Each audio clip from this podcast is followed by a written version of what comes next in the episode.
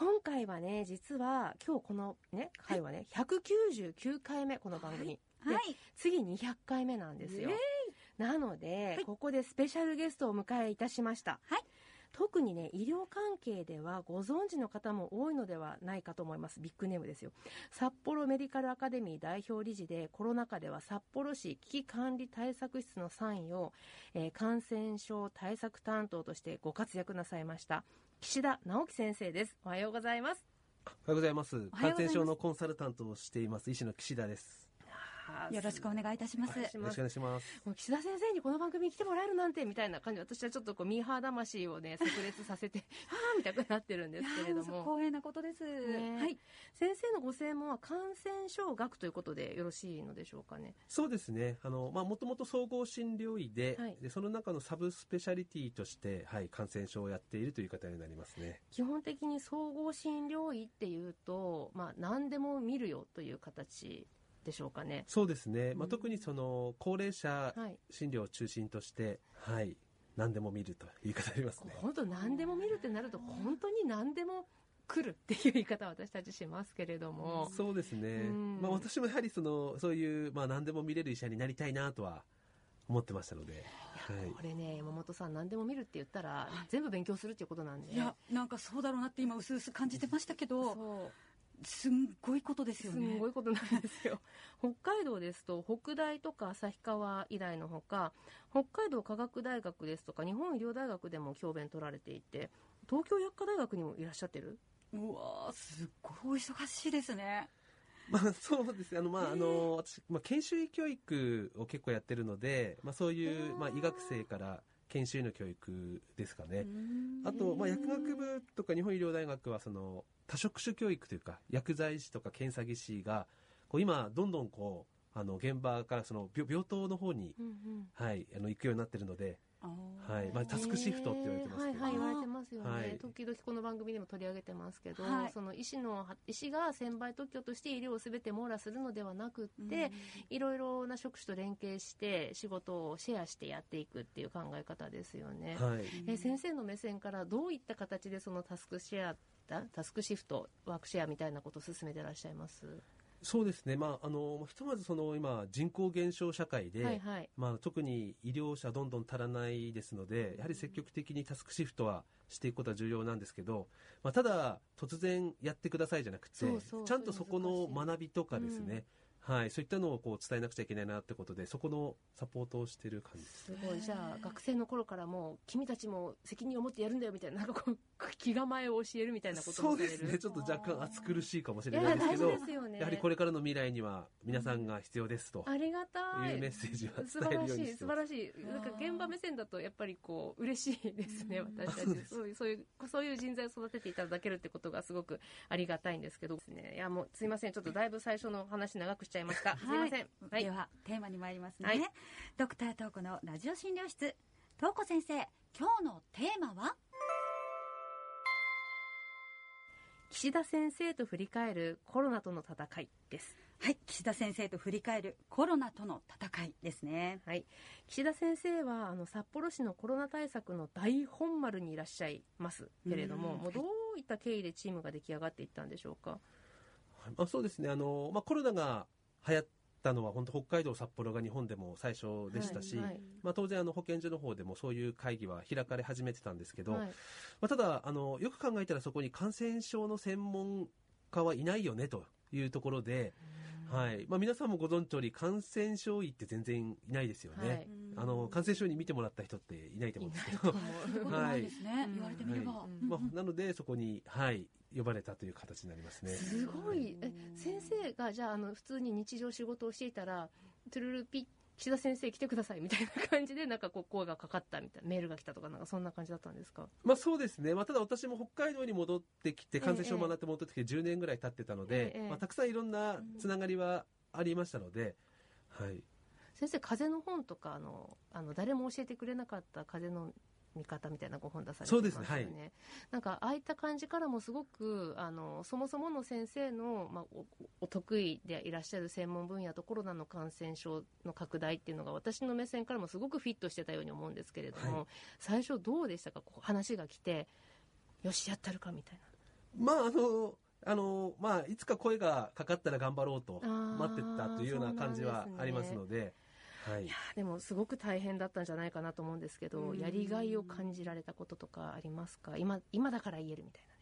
そうですね、まあそのまあ、当然、新型の、まあ、しかもそのパンデミックで、うん。まあ、結構病原性も高いというところで、まあ、数々の、まあ、新しいようなことがあったようには思うんですけども、まあ、ただ私から見ると、まあ、やはり今までやってきたことの、まあ、多くは延長線上みたいなところで、今までもやっててもよかったのにとかですね。あはいまあ、そこが全然あの私たちが未熟で伝えられてなかったなってむしろ反省の毎日です。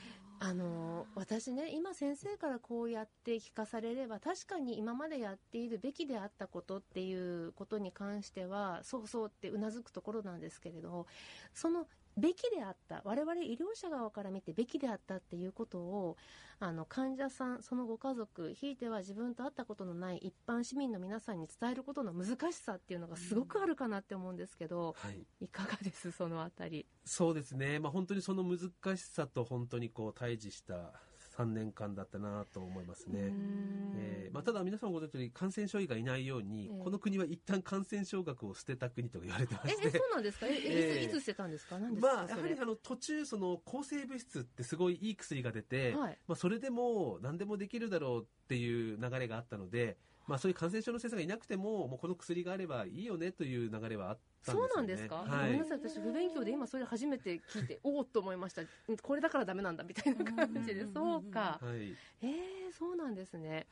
なんとあのそのまあ、じゃあ一回その捨てた国そして先生のようなスペシャリティを持った先生たちがしっかりあの皆さんを教育してもらっている私たちも含めて教育されてるっていう実感があるんですけど私が先生から勝手に教育されたと思っているのが先生のやられた週刊レポートなんですよね。はいあれあのこの番組でもねあの私先生にご了解いただいてですけれども、ええ。ダイジェストをとてもあの感染が大きかった拡大が大きかった時期にお送りしてましたけれども、そうですね。あれね私にとっても心の頼りうん。灯火もう綱みたいな感じで先生のレポート本当に毎週あの待ってたんですよね。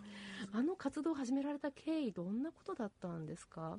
はい、まあ、あれはですね、あの、まあ、私からというよりも、本当にその現場の医療者の声からできたもので、うんえっと、思うとちょうどコロナが流行った2020年ですよね。その、えっと、まあ、冬からですね、まあ、ちょうどその発熱外来を、あの、札幌市もやらなくちゃいけないと。はいまあ、特にインフルエンザも流行ってくるかもしれないというところですね。えということで、いろんな医療機関にたくさんの協力をいただかなくちゃいけないという状況だったんですけども、はいまあ、ただですね、医療機関の先生から、そんなこと言うけども、実際コロナが札幌市でどういう状況かさっぱりわからないっていう声があったんですよね。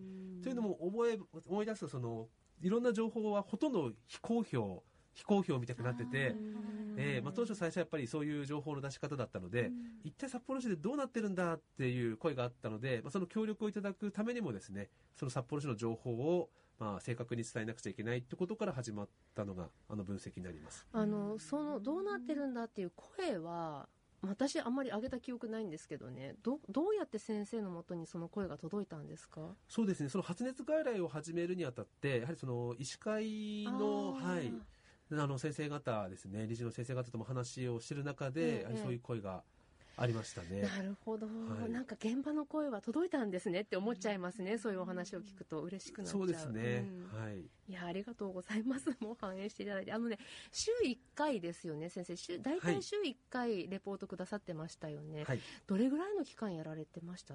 えっと、それからずっと、ちょうどこの5類になる、そうですよね、はい、5月の最初のゴールデンウィークの初めまで、年単位ですよね、はい、約本2当に年半ぐらい。